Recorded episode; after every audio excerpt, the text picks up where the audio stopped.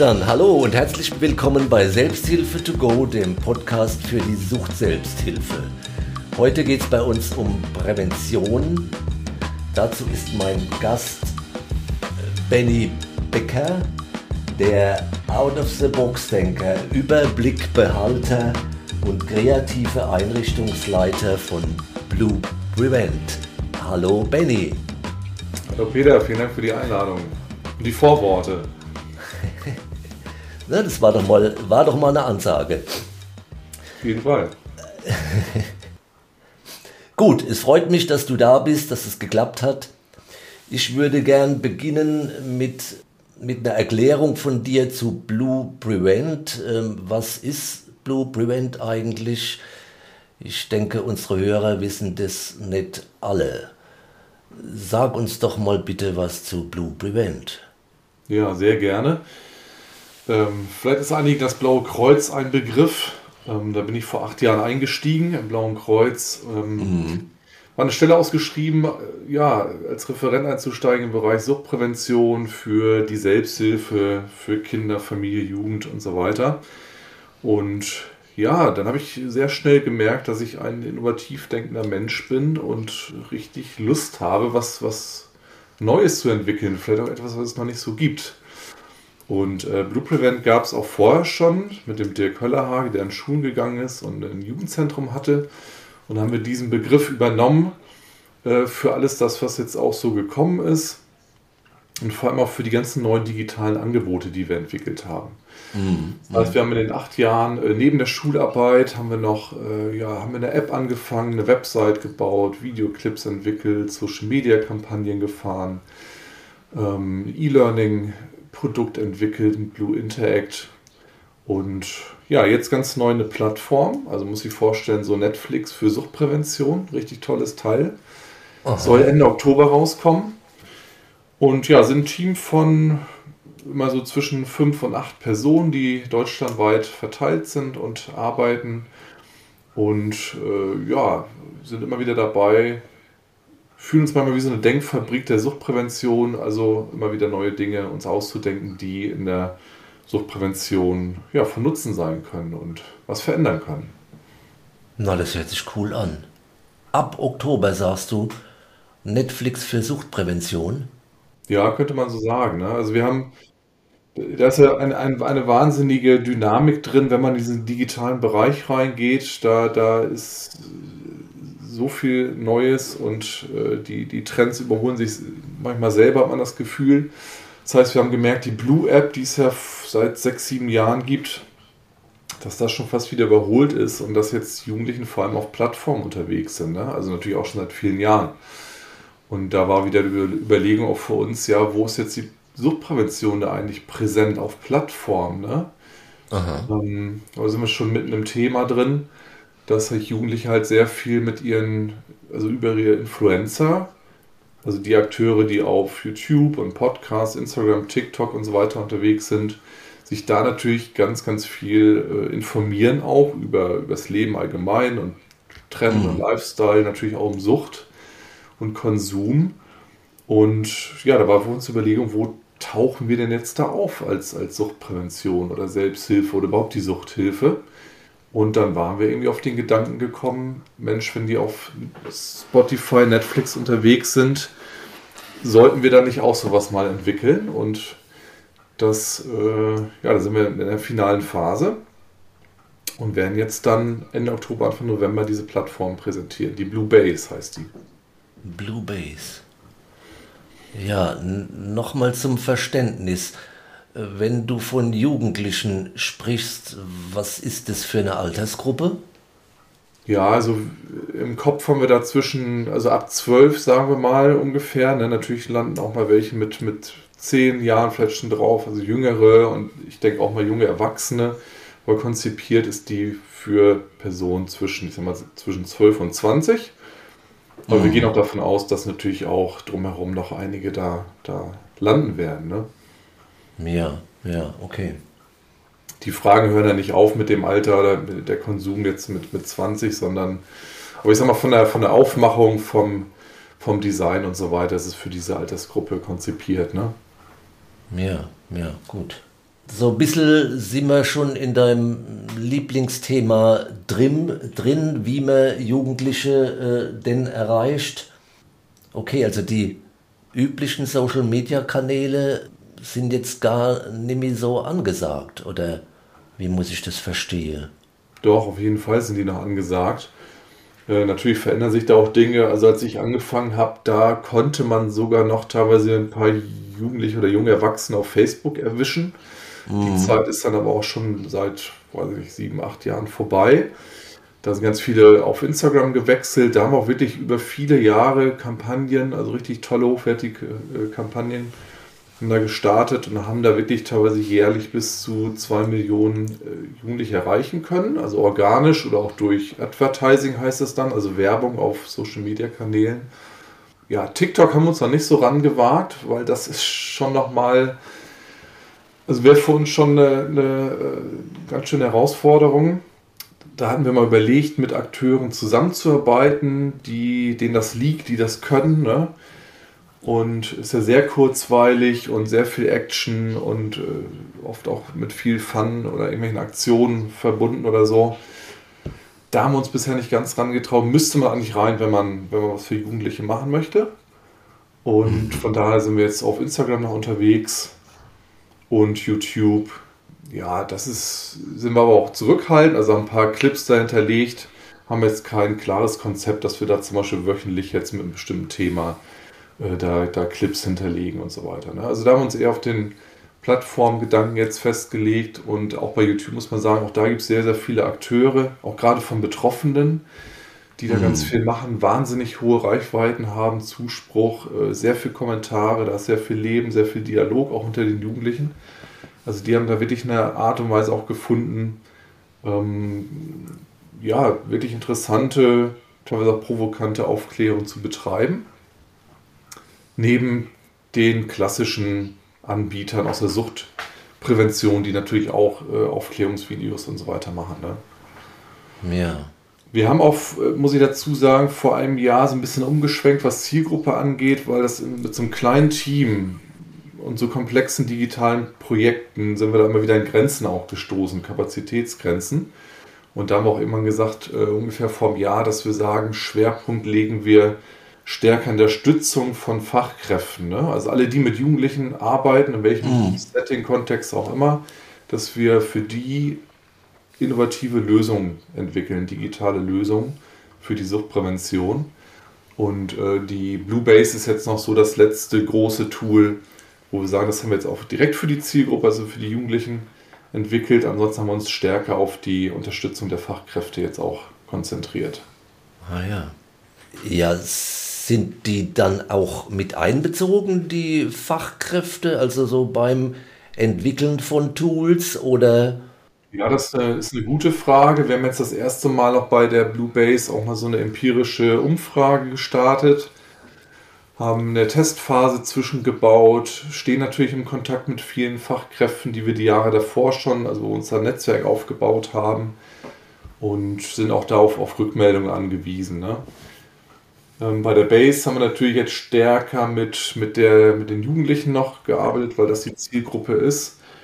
Und bei äh, den E-Learning-Produkten, also jetzt dieses Blue Interact für die Schulen äh, primär, da haben wir natürlich auch mit äh, verschiedenen Fachkräften und Lehrkräften äh, gesprochen oder haben, haben die Rückmeldung, sag ich mal, auch mit, mit eingearbeitet. Ne?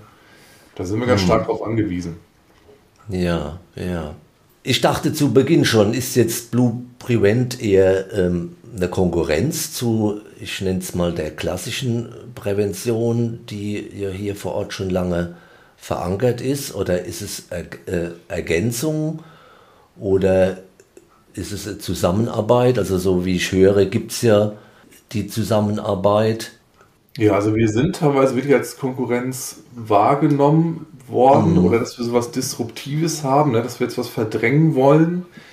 Da kommen auch bis heute teilweise noch so Reaktionen, ja, ihr wollt ja da irgendwie hier Paradigmenwechsel, ihr wollt das also manchmal kommen sie auf falschen Hals, ne? so nach dem Motto, das, was wir machen, analog, direkt am Menschen, äh, das wird jetzt durch die Digitalisierung abgelöst, das ist, äh, weiß ich nicht, nicht mehr viel wert oder altmodisch oder so und die Haltung vertreten wir aber gar nicht. Also wir wollen unbedingt, dass das als Ergänzung wahrgenommen wird. Und unsere Meinung ist sogar, dass Digitalisierung auch nicht alles ersetzen kann, auch in Zukunft nicht. Auch nicht in eine künstliche Intelligenz oder ChatGPT oder wie auch immer. Mhm äh, mhm. weil da auch einfach gewisse Dinge fehlen, wie, wie Empathie oder, oder andere Dinge. Äh, oder auch im Dialog ne, zwischen den Zeilen hören, bestimmte Wahrnehmungsthemen und so weiter, die man nur im direkten Dialog dann auch äh, wahrnimmt oder wo man darauf eingehen kann. Und da merken wir, ist auch Digitalisierung begrenzt. Ne? Ähm, genau. Und, wir, und, uns ist das ein ganz wichtiger Wunsch, dass das wirklich als Ergänzung wahrgenommen wird, dass wir kostenfrei Tools zur Verfügung stellen, ähm, die angewendet werden können. Und wir haben auch viele Tools oder Features, wo wir sagen, die können eigentlich, äh, ich sag mal, in der Mischform angewendet werden. Also man könnte zum Beispiel einen klassischen Schulunterricht machen, vor Ort, in Präsenz, könnte praktische Übungen machen, Interaktion, Spiele, Dialog ähm, und könnte dann zum Beispiel digitale Tools von uns zwischendurch mit, mit äh, reinnehmen oder dazuschalten. Ne? Also es ist so eine Art Mischform oder eine Hybrid-Veranstaltung äh, wird. Ne? Das hört sich gut an, ja. Also wir sind jetzt nicht diejenigen, die sagen, so digital ist jetzt äh, das Nonplusultra, wird alles andere weg äh, disruptieren oder das andere, da wollen wir jetzt auch keine Wertigkeit irgendwie, irgendwie reinnehmen oder so, ne? Mhm. Das ist sehr, sehr wichtig. Aber es wird natürlich unterschiedlich wahrgenommen und aufgenommen. Und manchmal merken wir auch, ist das mit, mit Ängsten auch verbunden. Ne? Mhm. Ja, ja. Ähm, also wie groß seid ihr? Wie viele Mitarbeiter habt ihr bei Blue Prevent? Ja, angefangen haben wir mit äh, ein, zwei Personen. Und mittlerweile sind wir, oder wir waren jetzt auch mal acht Personen, damit Teilzeitstellen. Also meistens sind wir so bei vier, fünf Vollzeitstellen im Durchschnitt. Und ja, das ist auch so der Rahmen. Ne? Also wir sind da angewiesen auf Förderung auch mhm. ähm, von, von einer großen Krankenkasse, von Stiftungen und von verschiedenen anderen, auch von Spenden, dass wir das finanzieren können. Und deshalb ist das so unser Rahmen, sag ich mal, in dem wir gut, gut agieren können. Naja. Ah Weil es sieht ja schon alles, ähm, ne, was ihr so macht, sieht ja sehr professionell aus. Man sieht also, da steckt schon irgendwie auch so eine gewisse finanzielle Kraft dahinter, sonst wäre das ja nicht so, wie es eben aussieht, so gut. Ihr werdet jetzt nicht irgendwie noch Land, Bund oder sonst wie finanziert? Nee, da sind wir viele Jahre schon hinterher. Ich, ich bin auch an manchen Stellen so ein bisschen desillusioniert oder auch ernüchtert. Ähm, da hätte ich mir gerade in diesem innovativen Bereich natürlich schon mehr Unterstützung auch gewünscht, ne? auch von verschiedenen offiziellen Stellen, aber da wird dann auch gesagt, ja, da gibt es halt die Krankenkassen oder die Fördertöpfe für. Und dadurch, dass wir jetzt partnerschaftlich mit einer großen Krankenkasse unterwegs sind seit vielen Jahren und das sehr wohlwollend, äh, vertrauensvoll und, und gut funktioniert einfach, sind wir da auch wirklich zufrieden und, und glücklich. Und das hilft uns auch, da eine gewisse Planbarkeit zu haben, auch mit dem Personal, was wir da an Bord haben. Und ja, da sind wir, da sind wir ganz, ganz fein mit, auf jeden Fall. Okay, na prima. Achso, dazu sagen könnte ich natürlich noch, wir haben ja auch im ehrenamtlichen Bereich noch einige Leute mit im Boot, also noch zwei Ehrenamtler, einer, der zum Beispiel ein Betroffener, der selber immer mit an Schulen auch mitgeht, also mit dem Dirk Köllerhage, der in NRW mhm. fast täglich an Schulen äh, unterwegs ist. Und ja, auch da merkt man zum Beispiel, dass auch da Dinge passieren, die teilweise auch im digitalen Bereich nicht möglich wären. Ne? Dass der Dirk dann da Unterricht macht und natürlich bestimmte Themen anspricht und, und triggert bei den SchülerInnen und die dann auch nach dem Unterricht dann auf ihn zukommen und dann äh, ja, erzählen, wie es zu Hause läuft in ihrem Leben, was da los ist und das mhm. manchmal auch sehr emotional wird. Das sind schon auch ganz besondere Momente, wo man auch nochmal merkt, wie wichtig das einfach ist, auch vor Ort zu sein in den, in den Schulen. Ne? Und das will ich auch mal wieder betonen. Und trotzdem ist jetzt für das Kernteam, sag ich mal, ist die Strategie, dass wir uns eher auf das Digitale konzentriert haben. weil beides parallel zu fahren in so einem großen Flächenland wie Deutschland ist schon sehr herausfordernd. Ne? Da brauchen wir wieder eine Zentrale und dann brauchen wir wieder. Also wir haben ja auch alle mobilen Arbeiten, haben uns jetzt auch darauf eingestellt, haben bestimmte digitale Tools für Kommunikation und Projektmanagement. Mhm. Beides parallel zu fahren, das wäre schon ein, ein hoher Aufwand. Also da merken wir auch in dieser schnelllebigen, komplexen Welt, man muss sich immer wieder fokussieren auf, auf gewisse Dinge. Mhm. Das ist ja auch gut so, wenn man hier sich auf Punkt fokussiert und das ist unser Schwerpunkt, wir haben ja hier im Land 39, äh, 39 Präventionsfachkräfte mit 39 regionalen Arbeitskreisen. Das ist ja, ähm, ich sag mal, ein riese Ding und auch, auch das ist ja, äh, ich würde mal sagen, noch zu wenig. Ne? Das, was dann an Präventionsveranstaltungen vor Ort bei den Jugendlichen ankommt, das ist ja nicht gigantisch, obwohl hier viele Fachkräfte unterwegs sind. Hm. Ja, der Bedarf, der ist riesig. Und ähm, wir haben auch noch die ungefähr so ein Pool von 30, 40 Ehrenamtlern aus der Selbsthilfe, die mm. bundesweit Prävention machen. Da steigen wir später nochmal ein. Die wird zum Beispiel auch schulen regelmäßig oder auch da äh, so eine Art Mentoring machen oder so ein Coaching, so eine Begleitung bei den, bei den digitalen Tools ist halt der Vorteil, wenn man jetzt zum Beispiel so eine Plattform entwickelt oder auch dieses E-Learning-Programm, dass das skalierbar ist, ne, sagt man heute. Also dass man so ein digitales äh, Tool entwickelt, hat so ein Basisprogramm und kann das dann je nach Bedarf und, und Traffic und je nachdem wie das besucht wird und, und ähm, in Anspruch genommen wird, dass man das permanent weiterentwickeln kann, auch nach den Bedürfnissen der, der, der Anwender, der Zielgruppe und das auch von der Größe natürlich oder von der Komplexität auch skalierbar ist. Ne? Mhm. Und das ist ein riesen, riesen Vorteil, finde ich, im, im digitalen Bereich. Man hat einen, so einen Hauptinvest und dann kann man eigentlich über Jahre äh, das Ganze weiterentwickeln, selbst wenn Mitarbeiterfluktuation ist oder es verändern sich Trends oder manchmal auch Richtlinien ne, von wenn das bei der App ganz oft von, von Apple oder von Google, die dann Richtlinien äh, ändern und dann muss man reagieren, mhm. sonst ist man raus aus, der, aus dem Store, kann die mhm. App einpacken. Ja, und das, das sind einfach tolle Möglichkeiten, ne? Ja. Da mal wieder nachzubessern und weiterzuentwickeln. Mhm. Ja. Was glaubst du denn, ähm, na, ich fange mal anders an. Du sagtest ja, dass es eben, ähm, ich sag mal, dieser analoge Bereich vor Ort, zum Beispiel in Schulen, dass der eben auch ähm, ganz wichtig ist. Das sehe ich ja auch so. Bei uns läuft ja auch hier eine riese, also in der, ich sag mal, in der Suchtberatung äh, läuft ja auch eine riesige Digitalisierungswelle. Ne, das ist äh, gewünscht und ähm, ich finde es auch gut, aber es ist eben nur so ein Teil. Also diese persönliche Beratung wird das niemals ersetzen können. Aber wir haben natürlich also die Geschichte mit, äh, dass es immer wieder Probleme gibt, Stelle zu besetzen. Das heißt, dieser mhm. Fachkräftemangel trifft uns auch. Und dann gibt es dann halt auch schon so Ideen, inwieweit man ähm, KIs äh, einsetzen kann für was weiß ich, Erstkontakte und so weiter, um hier fehlendes Personal zu ersetzen. Das ist schon, das macht mir so ein bisschen Angst, dass dann sowas äh, kommt.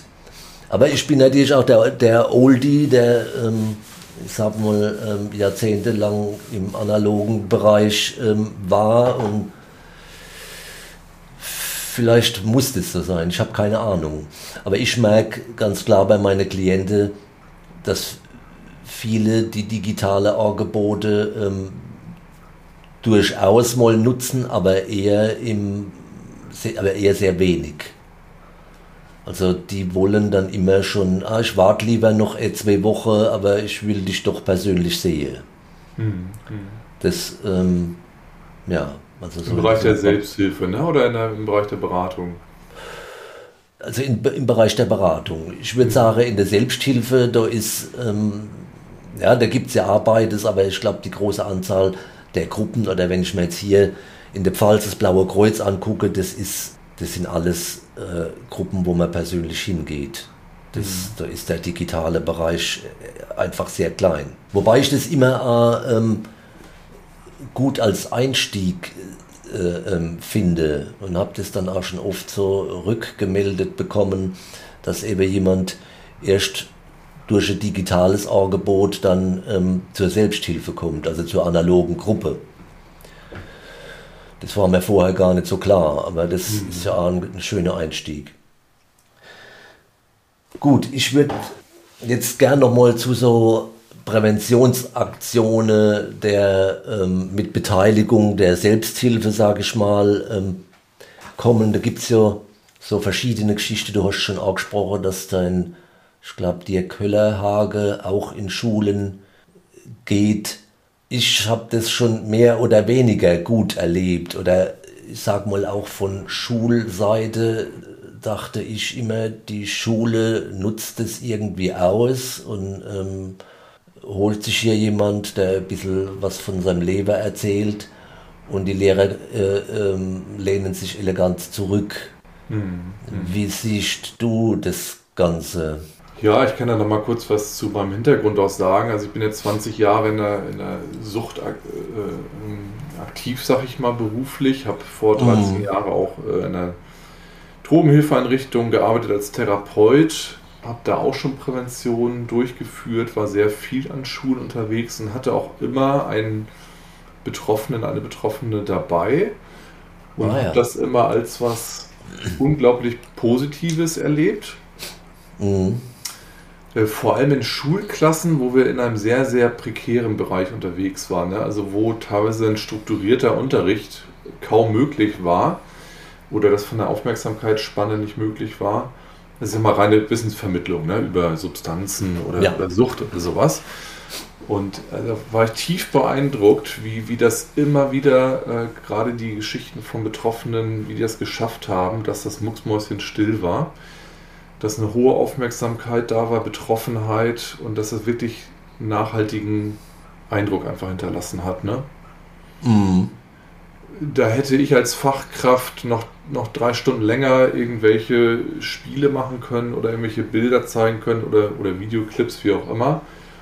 Und das ist auch das, was ganz oft im Nachgespräch dann hängen geblieben ist oder quasi über Jahre sich das auch noch Leute merken, ja damals war doch der und der mit dabei und das hat mich so tief beeindruckt. Also ich, ich glaube an diesen, an diesen Effekt einfach.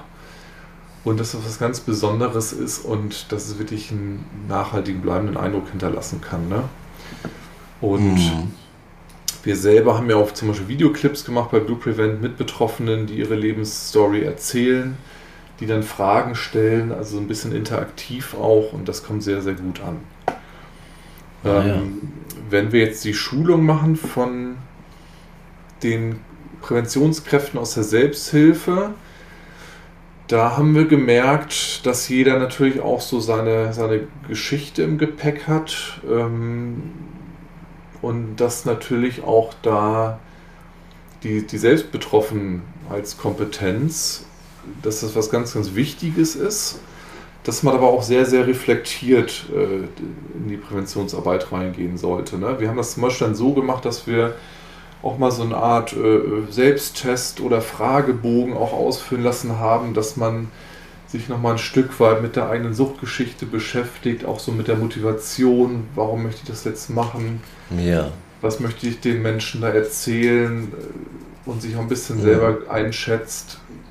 Ja, ist das auch alles schon in einer guten Art und Weise verarbeitet, emotional. Ne? Also es kann auch passieren, also habe ich auch schon mitbekommen, dass nochmal vieles auch dann herausbricht und das ganz emotional wird und die Schüler zum Beispiel einfach völlig überfordert sind. Ne? Gerade wenn es um okay. Heftige Geschichten geht oder sowas. Ne?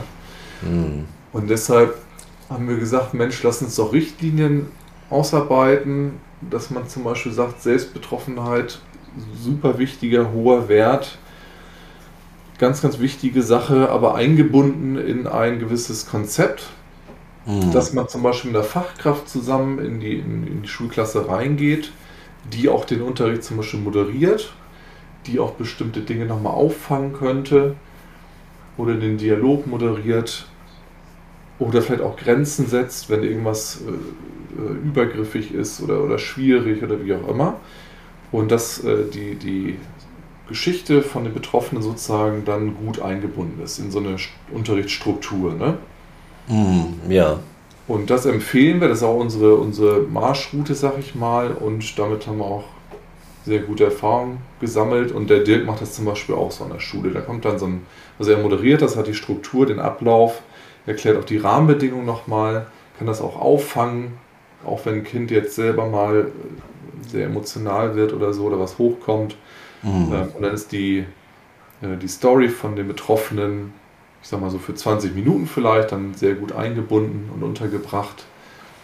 Und dann ist das eine runde Sache aus unserer Sicht. Ne? Mhm. Und ich sehe das äh, etwas kritisch, kann ich ja so offen sagen, wenn jetzt Betroffene alleine in den Unterricht reingehen. Also es kommt darauf an, wie gut so eine Person geschult ist ne? Mhm. und wie reflektiert die Person ist und, und auch mit, der, ja, mit den Jugendlichen umgehen kann.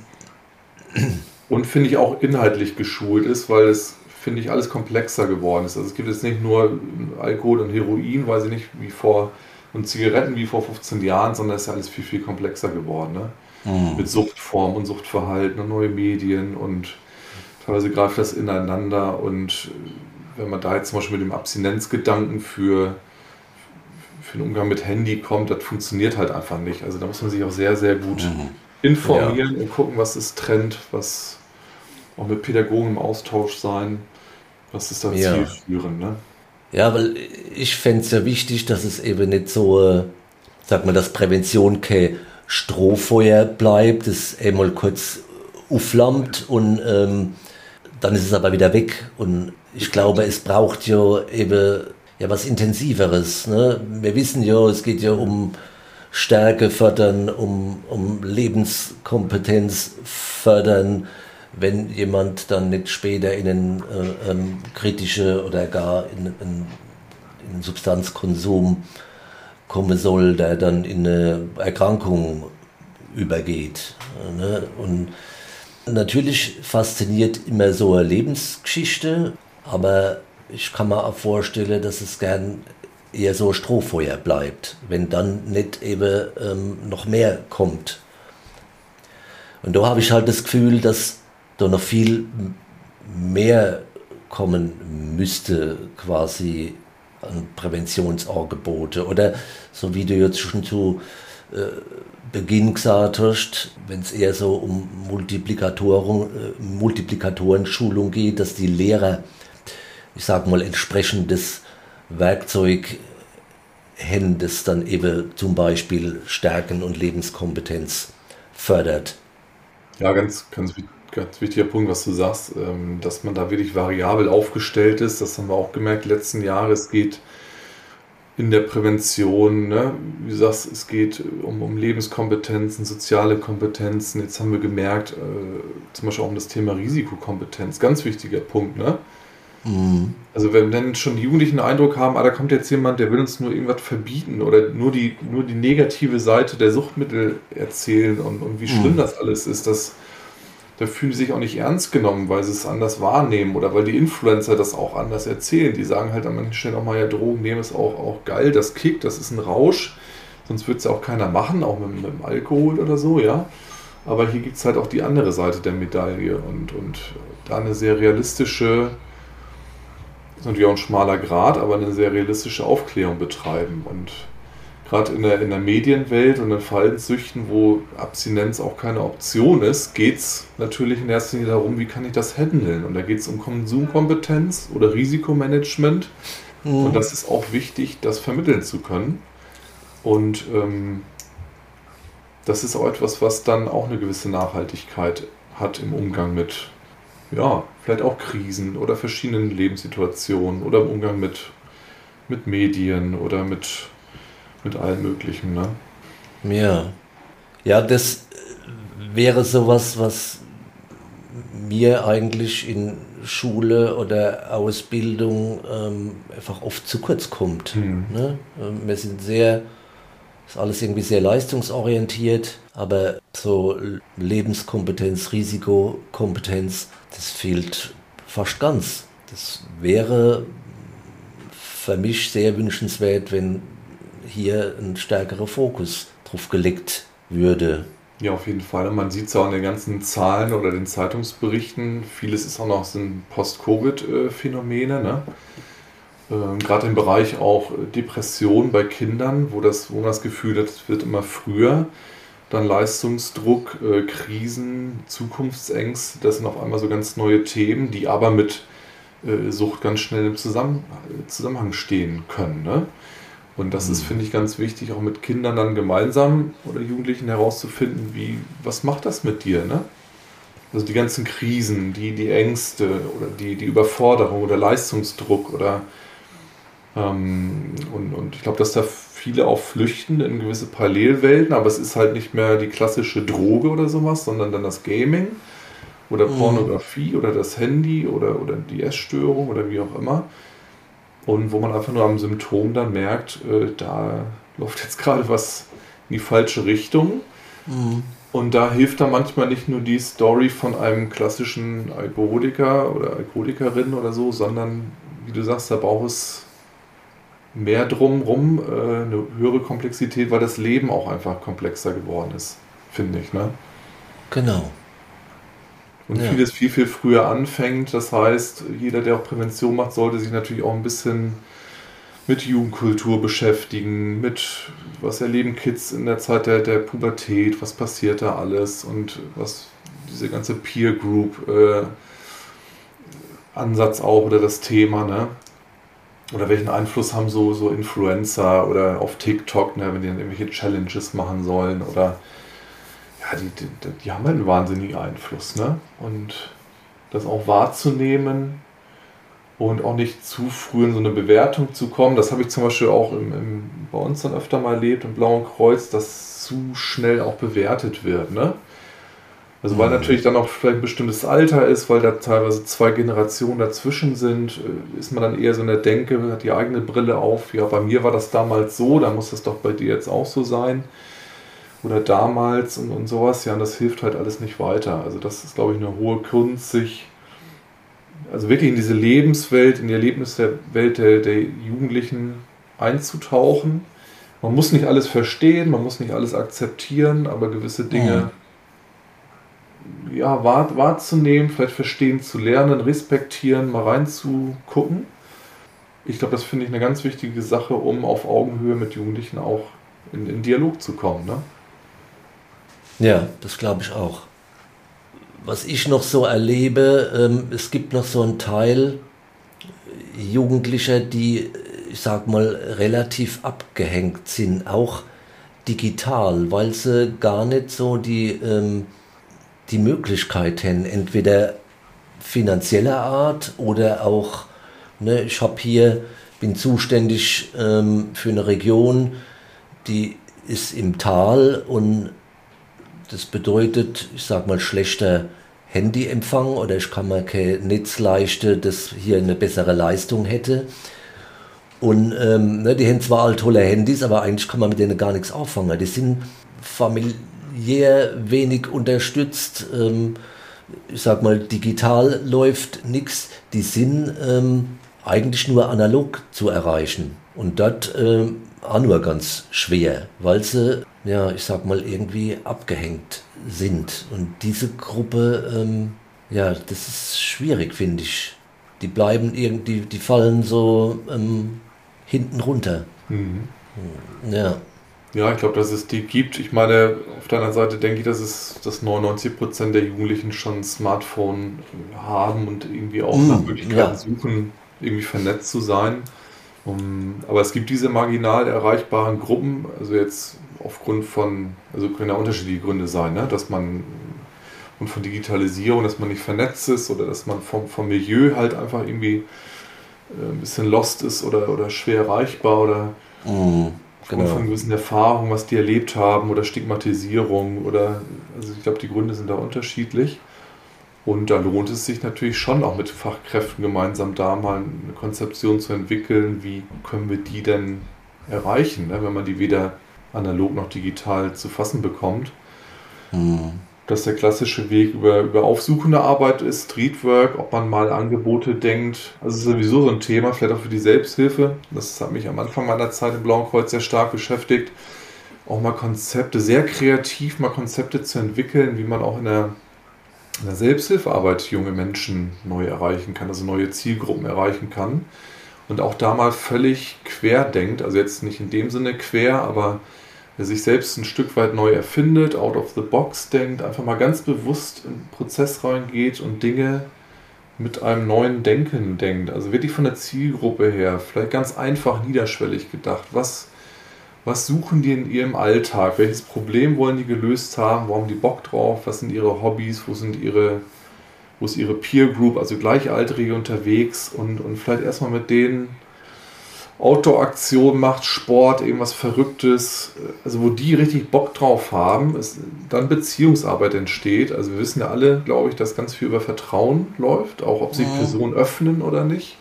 Genau. Und, und äh, wie du sagst vorhin, dann mit diesem Kontakt, den erwarte ich lieber nochmal drei Tage, aber dann sehe ich dich persönlich, das ist, ist unwahrscheinlich wichtig. Und das passiert aber auf Beziehungsebene und wenn die Jugendlichen merken, der interessiert sich für meine Welt, für meine Erlebniswelt, für meine Hobbys, für meine Sachen und nicht so diese Komm-Kultur an den Tag legen. Ne? Komm an unser Haus, in unsere Gruppe, in unseren Stuhlkreis, zu unserem Termin, zu unserer Uhrzeit, zu unserem Format. Das ist aus meiner Sicht ein Modell, was überholt ist und auch auslaufen wird. Also man muss sich, glaube ich, viel, viel stärker an, an der Zielgruppe orientieren bisschen die eigene Brille mal absetzen oder die eigenen Bedürfnisse, wie man es gerne selber hätte oder aus seiner Komfortzone rauskommen. Und dann erreicht man auch die, die Jugendlichen. Hm. Aber ich glaube, man muss sich selber aufmachen und selber so ein Stück weit in, in die Risikozone oder Wagniszone, vielleicht auch mal Panikzone reingehen. Ne? Ja, da sprichst du ja, das ist, äh, ich sag mal, meinen Auftrag an, Ne, das Modellprojekt Junge Suchtkranke, aus dem ja der Podcast entstand, ist ja genau dafür da, eben so die ähm, sag mal, Gruppe oder Verbände dabei zu unterstützen, sich zu verjüngen oder eben junge Suchtkranke auch zu sprechen, dass die ähm, in Gruppe kommen. Da ist meine Erfahrung eben auch genau das, was du sagst. Es gab hier Gruppe, die hier sehr erfolgreich waren ähm, mit dem Integrieren von, von jungen Menschen. Also die haben Veranstaltungen mit denen ähm, gemacht, was sie gerne wollten. Die Kommstruktur war aufgebrochen. Also das bedeutet, die wurden ähm, gerne mal zur Gruppe eingesammelt. Da ist dann so sehr engagierte Selbsthilferin, äh, Selbsthilflerin immer hingefahren, hat sie geholt. Aber es war natürlich ein sehr mühsame und zeitintensive Einsatz. Das können nur sehr wenige leisten in dieser Form. Aber dadurch war dann ähm, diese Gruppe so sehr erfolgreich. Aber wie die dann weg war, brach das natürlich, auch, ähm, ich sag mal, fast zusammen. Oft ist dieses intensive Engagement notwendig, und ich erlebe halt im Moment, es gibt wenig Menschen, die sowas leichter können, gerade in der Selbsthilfe. Ne, natürlich ist man mal bereit, ähm, nicht nur durch die eigene Brille zu gucken, aber also wirklich viel dafür mache, da fehlen oft die Ressourcen bei der hm. Gruppe. Ja. ja. Ja, ist natürlich auch ein ehrenamtlicher Bereich, ne? das darf ja. man nicht vergessen. Genau. Selbsthilfe ist da in der Regel auf, auf Ehrenamt basiert das. Also macht es nebenbei, neben dem Job noch, neben Familie, neben dem mm. alltäglichen mm. eingebunden sein. Und ich finde nur die Frage ganz wichtig, sich zwischendurch auch mal zu stellen, als Selbsthilfegruppe, machen wir das jetzt für uns und zum Selbstzweck?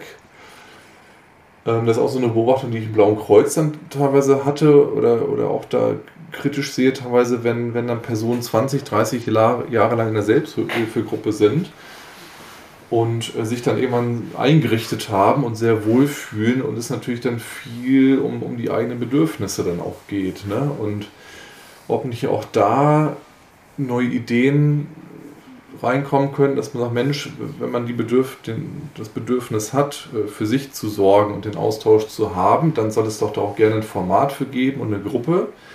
Aber es darf dadurch nicht, äh, dürfen nicht Veränderungsprozesse ver verhindert werden. Ne?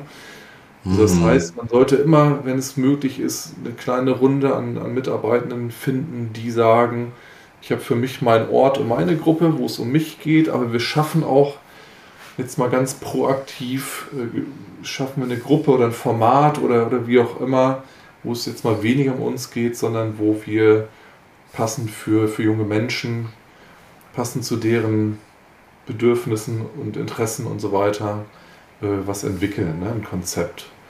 Und das kann sehr bunt werden, das kann sehr spaßig werden, das kann sehr risikohaft werden, das kann auch sehr unkonventionell werden, aber ich glaube, dass da wirklich was geht, wie du das gerade schon sagtest. Ne? Manchmal sind es mhm. wirklich einzelne Akteure, wie du sagst, das ist auch unsere Erfahrung, es sind einzelne Ortsvereine, einzelne Gruppen, einzelne Menschen, die das so auf den Weg bringen. Und auf der anderen Seite denke ich aber auch, manchmal fehlt es auch an Ideen einfach. Und wo wir auch da als Blue Prevent jetzt fürs Blaue Kreuz auch da immer wieder versucht haben, viele Ideen, also den Horizont zu erweitern, einfach viele Ideen mit, mit reinspielen zu lassen. Manchmal ist es der, der Mut, wirklich aus der Komfortzone herauszutreten und ja, manchmal auch das genannte fehlende Verständnis für die Lebenswelt der, der Jugendlichen. Ne? Also ich bin jetzt um die 40, ich merke schon selber, wie spannend das ist mit den eigenen Kids. was die sich angucken auf YouTube und was die, wie die erreicht werden wollen, Informationen haben wollen, was die bewegt und so, wie die mit, mit Dingen im Leben umgehen. Da ist schon ein ganz schöner Gap, also ein ganz schöner großer Spalt. So, ne? Und da denke ich, wenn jetzt jemand, äh, weiß nicht, 70 Jahre ist in der Selbsthilfe, das ist halt auch schon ganz schön spannend. Ne? Also, und da denke ich, hat auch die Selbsthilfe noch sehr, sehr viel vor, wenn sie nicht aussterben will, sage ich mal. Ne? Also an Change, mhm. an Wandel, an Veränderung. Da gibt es, glaube ich, noch eine Menge, eine Menge zu tun. Ja, das glaube ich auch. Wobei, ich habe jetzt nicht die Angst, dass die Selbsthilfe aussterben wird. Ich glaube auch, sag mal, das herkömmliche Format wird sich ähm, schon irgendwie halten, weil ich glaube, dass es dafür einfach einen Bedarf gibt. Mhm. Aber eben nicht nur, es ist so, wie du sagst, es gibt eben auch noch einen, einen, einen anderen Teil und dort gibt es auch einen Bedarf. Und da ist dann die Frage, inwieweit sich die Selbsthilfe oder inwieweit sie das überhaupt leisten kann, den auch noch abzudecken. Ja, also ich, ich muss mich da ein bisschen korrigieren. Ich meinte jetzt auch nicht, dass die Selbsthilfe, das Modell irgendwie aussterben wird. Ich denke nur, dass wenn sie sich nicht selbst neu erfindet an, an manchen Stellen. Ja? Also zum Beispiel, wie oh. du vorhin sagst, der Zugangsweg zur Selbsthilfe, der könnte halt, äh, da könnte wirklich Digitalisierung Game Changer sein, ja.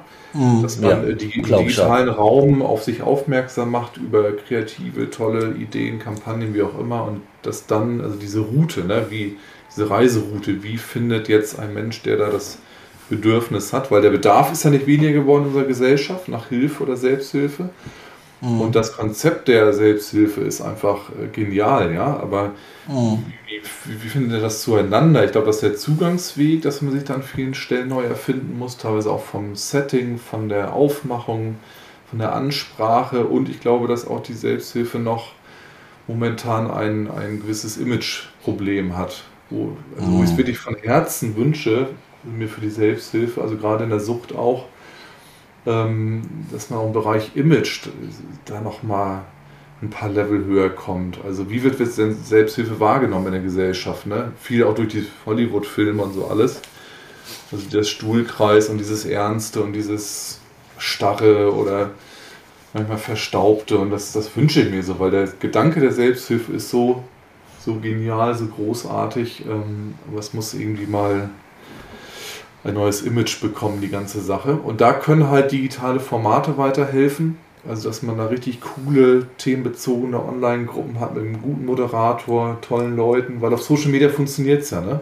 Da wird ja kommentiert ja, ja. und in Foren ohne Ende. Und wie kann man davon lernen und das, das irgendwie ummünzen? Und wie kann man vielleicht auch noch an vielen Stellen kreativer werden und mobiler, aufsuchender, ähm, also ein bisschen weg von der Com Kommstruktur. Ne? Und wie du sagst, gerade diese marginal erreichbaren Menschen, also habe ich schon öfter gehört, dass für manche war zum Beispiel, die sind nie im Hilfesystem angekommen, aber da war ein Mensch, der hat sich mal investiert für die und ist mit der Person über die Alpen mal gewandert eine Woche. Und das war der hm. Game Changer fürs ganze Leben. Ne? Danach hat sich alles ja. verändert. Hm. Aber du sagst vorhin, das, wie nanntest du das, das würden wir supporten. Also so ganz konkret, das würde, würde das heißen, dass wenn ich jetzt hier einen Gruppeleiter habe, der gern so ein paar Anregungen, Ideen hätte, der könnte sich einfach an euch wenden? Ja, momentan ist es noch so, dass wir, sag ich mal, für den für die Selbsthilfe innerhalb des Blauen Kreuzes einen Ansprechpartner haben ne, in unserem Team. Und äh, wir auch die Seminare anbieten, wobei wir da auch äh, natürlich schon auch Personen aus Freundeskreis, BKE, also für verschiedene Selbsthilfeorganisationen dabei hatten. Mhm. Also würde ich schon sagen, dass wir da eine Einladung aussprechen können, wenn jemand aus Selbsthilfeorganisation kommt, auch an unseren Seminaren teilzunehmen. Und wir überlegen halt auch, möchten wir da in Zukunft auch digitale Angebote schaffen, was natürlich jetzt von den Kosten, vom Aufwand auch nochmal viel äh, praktischer wäre, dass wir da regelmäßig zum Beispiel auch Workshops, interaktive Workshops oder Schulungen anbieten für Akteure aus der Selbsthilfe, die Prävention machen wollen. Ähm, da sind wir aber gerade noch in der Konzeptionierungsphase, sag ich mal. Ah ja. Okay, ich meinte jetzt nicht unbedingt, ähm, um, Prävention zu machen, so. sondern um einfach, ähm, ich sag mal, die Gruppe attraktiver zu machen. Gerade für sind natürlich jetzt zwei Zielgruppen. Ne? Also ich sag mal, Selbsthilfegruppe sind ja keine Gruppe, wo Jugendliche hingehen, sondern da reden wir von jungen Erwachsenen, die ja schon, äh, ich sag mal, Sucht ausgebildet haben. Mhm. Ne, das ist ja, ähm, also um einfach Gruppe für diese Zielgruppe attraktiver zu machen. Ja, da hatten wir am Anfang unserer Zeit auch viele Fragen oder da sind wir noch durch die Landesverbände und, und so gereist und mhm. waren dann noch engagierter. Dann haben wir immer gesagt, nee, das ist eigentlich eher Thema des Selbsthilfebereichs des Blauen Kreuzes und die haben ja auch vor ein paar Jahren ich glaube, vor drei Jahren dieses Konzept auf den Weg gebracht, äh, Selbsthilfe geht neue Wege. Ähm, und haben da über einen Fördermittelantrag auch jemanden anstellen können, der das dann bundesweit zum Beispiel auch dann auf den Weg gebracht hat. Ne? Also zu Foren eingeladen hat und mhm. dann gab es die ersten Online-Gruppen, da gab es auch viele kreative Ideen, äh, so, so ein Café und äh, verschiedene andere Sachen, Blue Cocktail Bar. Ähm, da gab es schon ganz viele interessante Ideen. Das ist aber meiner Meinung nach Blaukreuz intern gewesen. Also okay. Also das wird in der Regel, so wie ich das kenne, eher von den Selbsthilfeverbänden äh, gesteuert für den eigenen Verband und die eigenen Mitglieder und Organisationen. Hm. Ja, also dafür hätten wir jetzt kein Angebot. Aber ich denke, auch da wird sich ein Austausch mal lohnen mit unserem Mitarbeiter. Könnt ihr auch gerne den Kontakt mal weitergeben, der das die letzten drei Jahre zum Beispiel gemacht hat. Ne? Und um oh ja. da Erfahrungswerte weitergeben zu können. Ja. Da, da finde ich es auch immer, das ist auch wieder so ein Punkt, wo ich es ja, so ein bisschen schade wieder finde, dass auch, ja, das aktuell noch nicht so gelungen ist, auf Bundesebene auch sowas zum Beispiel. Also Selbsthilfe verbandsübergreifend äh, auch da was ins Leben zu rufen. Ja, um da Dinge weiterzuentwickeln. Ne? Da ist noch viel, glaube ich, da friemelt, glaube ich, noch viel jeder für sich so, so hin und ich glaube, das wäre auch eine Chance, da übergreifend auch mal was zu platzieren. Ne? Ja, es ist natürlich immer schwierig, weil ne, das ist ja nur ein Thema der Selbsthilfe und die haben ja noch eben noch viele andere Themen, mit denen sie sich beschäftigen. Und ähm, ich sag mal, es gibt einfach nicht so viele Akteure mit so viel zeitliche Ressource. Und von daher ist es immer mal ähm, so eine Phase. Jetzt konzentrieren wir auf das Thema, meinetwegen die junge Suchtkranke, aber dann sind wir wieder bei der älteren also es ist schwierig, ne? man kann nicht alles so auf die mhm. ehrenamtliche, ja, na, abwälzen ist das falsche Wort, aber ich, ich glaube, es ist einfach, äh, ähm, die zeitliche Ressource sind hier begrenzt und äh, die Menschen, die dort dazu bereit sind, ähm, diese Arbeit zu tun. Mhm. Ja, ja, das kann ich mir gut vorstellen. Natürlich gibt es die Referenten, die da unterstützend aktiv sind oder mal Input leisten oder mhm. Schulung und so weiter. Aber klar, das muss dann von der Basis umgesetzt werden und da steht halt der oder die Ehrenamtliche dann. Ne? Genau. Das ist, das ist absolut nachvollziehbar. Von daher müsste man vielleicht auch überlegen, langfristig, ob ein Teil der Selbsthilfe Angebote auch dann im hauptamtlichen Bereich platziert wird oder, oder gesteuert wird. Ne? Zumindest so ein, weiß nicht, vielleicht auch Best-Practice-Modelle, wo man sich dann was abgucken kann oder von lernen kann oder sowas. Oder mein, mein Traum war auch schon mal eine Zeit lang äh, wirklich so eine Art Coaching-Programm zu entwickeln, auch für die Selbsthilfe. Ne? Also was über digitales Schulungsprogramm, asynchron, per Kurs, per Online-Kurs mit Videos, mit, mit Handouts, also E-Books oder sowas äh, konzipiert wird und wo dann Gruppen sagen können oder Landesverbände, die sagen, wir wollen uns jetzt hier da weiterentwickeln zu dem und dem Grad, den man auch selber entscheidet und, dann könnte man an so Online-Kursen teilnehmen. Ne?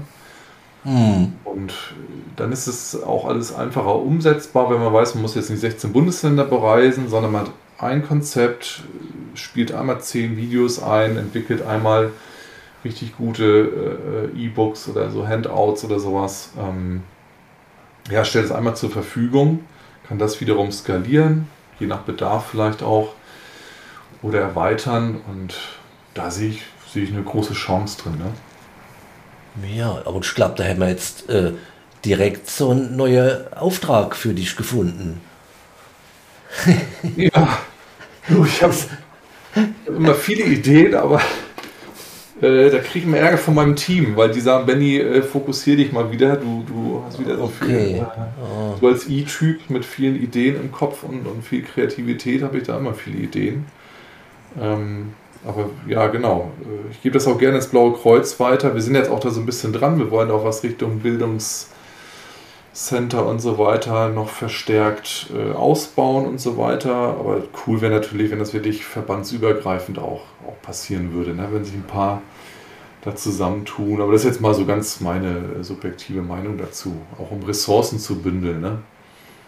Ich finde, das ist auch ja, ein also wichtiges Thema heutzutage, dass man die Ressourcen bündelt, sich fokussiert, mal was zusammen macht. Also ich kann mir das durchaus vorstellen, dass es da die Bereitschaft äh, von anderen Verbänden mhm. gäbe, da was zusammen also das, zu machen. Das gab es ja äh, äh, schon öfter, ne, wo man sich eben zusammen gerauft hat und hat gute Projekte zusammen durchgeführt. Mhm. Ja. Genau, in dem Stil dann. Ja. Ja, vielleicht kommen, wollen ja auch die, die mal äh, Interesse haben, wie könnte sowas äh, funktionieren. Ne? Wie kann man digitales, sehr niederschwelliges Angebot platzieren und dann so diese Reiseroute, das ist ja ganz wichtig aus, aus Marketing her gedacht, die Reiseroute äh, der jungen Menschen, die Hilfe suchen, äh, ähm, bis zu zum Beispiel Selbsthilfegruppen für junge Menschen oder Beratungsangebote oder Foren oder Chatangebote oder E-Mail-Beratung. Also wie das gelingen kann, da, da kann man sich auch gerne mal umgucken auf der neuen Blue Base und äh, wo wir zum Beispiel den Einstieg haben, ne? wie gesagt, Netflix für Suchtprävention, da sieht man erstmal eigentlich nur die Akteure, die die jungen Menschen auch ne, von ihren YouTube-Channels und TikTok-Channels und Podcasts und so weiter, denen sie folgen, auch kennen. Und dann wird aber die Brücke geschlagen, A, einmal zum Mitmachen, also dass sie selber den Content bestimmen für die Plattform, was für Jugendliche mhm. ganz wichtig ist heutzutage. Und äh, man hat so einen Hilfsbutton, wo man dann im digitalen Bereich wie im analogen Bereich äh, zu allen oder zu, zu vielen äh, Hilfsangeboten findet, die es in dem Bereich gibt. Und das Ding kann so voll werden, wie es nur kann. Ne? Äh, vor allem auch mit Selbsthilfeangeboten für junge Menschen oder digitale Online-Angebote. Also die Beratungsstellen haben wir zum Beispiel auch alle drin, 1300 Stück, auch eigentlich alles an digitalen Angeboten und Kursen und Interventionskursen und so weiter. Und sehr, sehr gerne auch ähm, passende Angebote aus der Selbsthilfe. Und dann schließt sich die Reise, ne? also dieses Abholen äh, von jungen Menschen bis hin zu, zum Hilfsangebot. Cool. Ja. Sehr gerne okay. reinschauen, sehr gerne auch Meldung geben, auch gerne konstruktiv kritische. Wir sind da immer in der Weiterentwicklung. Ja, gut, ich bin gespannt. Benny, ich sage mal jetzt ganz herzlichen Dank an dich. Ähm, ich fand unsere, unser Stündchen äh, gut, äh, kurzweilig und interessant mit dir. Danke gleichfalls, ging mir auch so. Na prima. Hat sehr viel Spaß gemacht. Danke für die Einladung nochmal. Ja, sehr gerne. Ciao, Benny. Tschüss, Peter. Viel Erfolg euch weiterhin. Danke.